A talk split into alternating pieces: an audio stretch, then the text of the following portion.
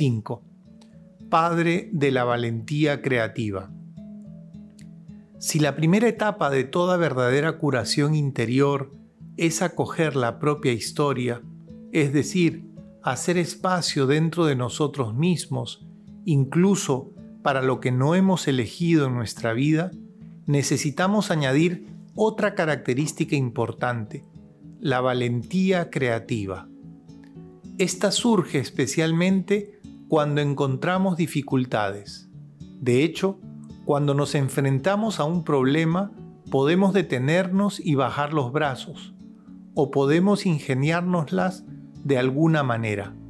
A veces las dificultades son precisamente las que sacan a relucir recursos en cada uno de nosotros que ni siquiera pensábamos tener. Muchas veces, leyendo los evangelios de la infancia, nos preguntamos por qué Dios no intervino directa y claramente. Pero Dios actúa a través de eventos y personas. José era el hombre por medio del cual Dios se ocupó de los comienzos de la historia de la redención. Él era el verdadero milagro con el que Dios salvó al niño y a su madre. El cielo intervino confiando en la valentía creadora de este hombre, que cuando llegó a Belén y no encontró un lugar donde María pudiera dar a luz, se instaló en un establo y lo arregló hasta convertirlo en un lugar lo más acogedor posible para el Hijo de Dios que venía al mundo. Ante el peligro inminente de Herodes, que quería matar al niño, José fue alertado una vez más en un sueño para protegerlo, y en medio de la noche organizó la huida a Egipto. De una lectura superficial de estos, relatos, se tiene siempre la impresión de que el mundo esté a merced de los fuertes y de los poderosos. Pero la buena noticia del Evangelio consiste en mostrar cómo, a pesar de la arrogancia y la violencia de los gobernantes terrenales, Dios siempre encuentra un camino para cumplir su plan de salvación.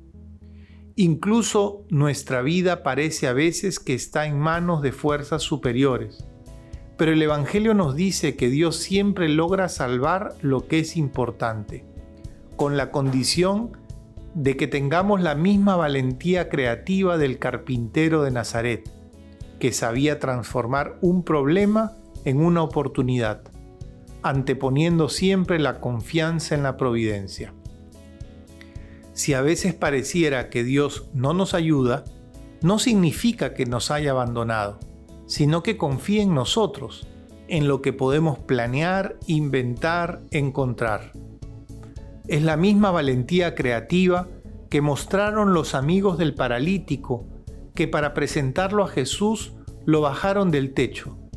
La dificultad no detuvo la audacia y la obstinación de esos amigos. Ellos estaban convencidos de que Jesús podía curar al enfermo y como no pudieron introducirlo por causa de la multitud, subieron a lo alto de la casa y lo hicieron bajar en la camilla a través de las tejas y lo colocaron en medio de la gente frente a Jesús. Jesús, al ver la fe de ellos, le dijo al paralítico, Hombre, tus pecados quedan perdonados. Jesús reconoció la fe creativa con la que esos hombres trataron de traerle a su amigo enfermo. El Evangelio no da ninguna información sobre el tiempo en que María, José y el niño permanecieron en Egipto. Sin embargo, lo que es cierto es que habrán tenido necesidad de comer, de encontrar una casa, un trabajo. No hace falta mucha imaginación para llenar el silencio del Evangelio a este respecto.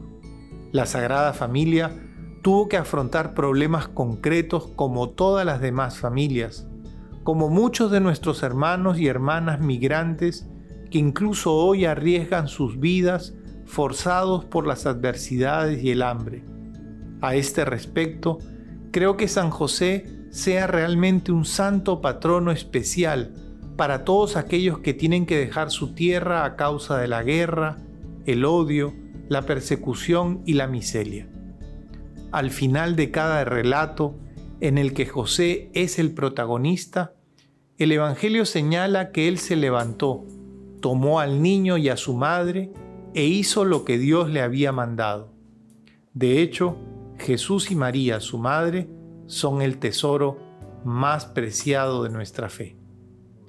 En el plan de salvación no se puede separar al hijo de la madre, de aquella que avanzó en la peregrinación de la fe y mantuvo fielmente su unión con su hijo hasta la cruz.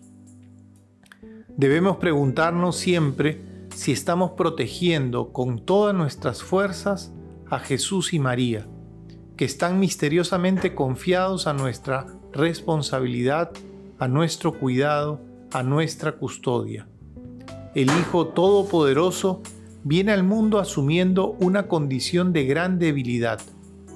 Necesita de José para ser defendido, protegido, cuidado, criado. Dios confía en este hombre, del mismo modo que lo hace María, que encuentra en José no solo al que quiere salvar su vida, sino al que siempre velará por ella y por el niño. En este sentido, San José no puede dejar de ser el custodio de la iglesia, porque la iglesia es la extensión del cuerpo de Cristo en la historia, y al mismo tiempo en la maternidad de la iglesia se manifiesta la maternidad de María. José, a la vez que continúa protegiendo a la iglesia, sigue amparando al niño y a su madre, y nosotros también, amando a la iglesia, continuamos amando al niño y a su madre. Este niño es el que dirá, les aseguro que siempre que ustedes lo hicieron con uno de estos mis hermanos más pequeños, conmigo lo hicieron. Así, cada persona necesitada, cada pobre, cada persona que sufre, cada moribundo, cada extranjero, cada prisionero, cada enfermo son el niño que José sigue custodiando. Por eso se invoca a San José como protector de los indigentes, los necesitados, los exiliados, los afligidos, los pobres, los moribundos. Y es por lo mismo que la Iglesia no puede dejar de amar a los más pequeños, porque Jesús ha puesto en ellos su preferencia, se identifica personalmente con ellos. De José debemos aprender el mismo cuidado y responsabilidad. Amar al niño y a su madre. Amar los sacramentos y la caridad. Amar a la iglesia y a los pobres. En cada una de estas realidades está siempre el niño y su madre.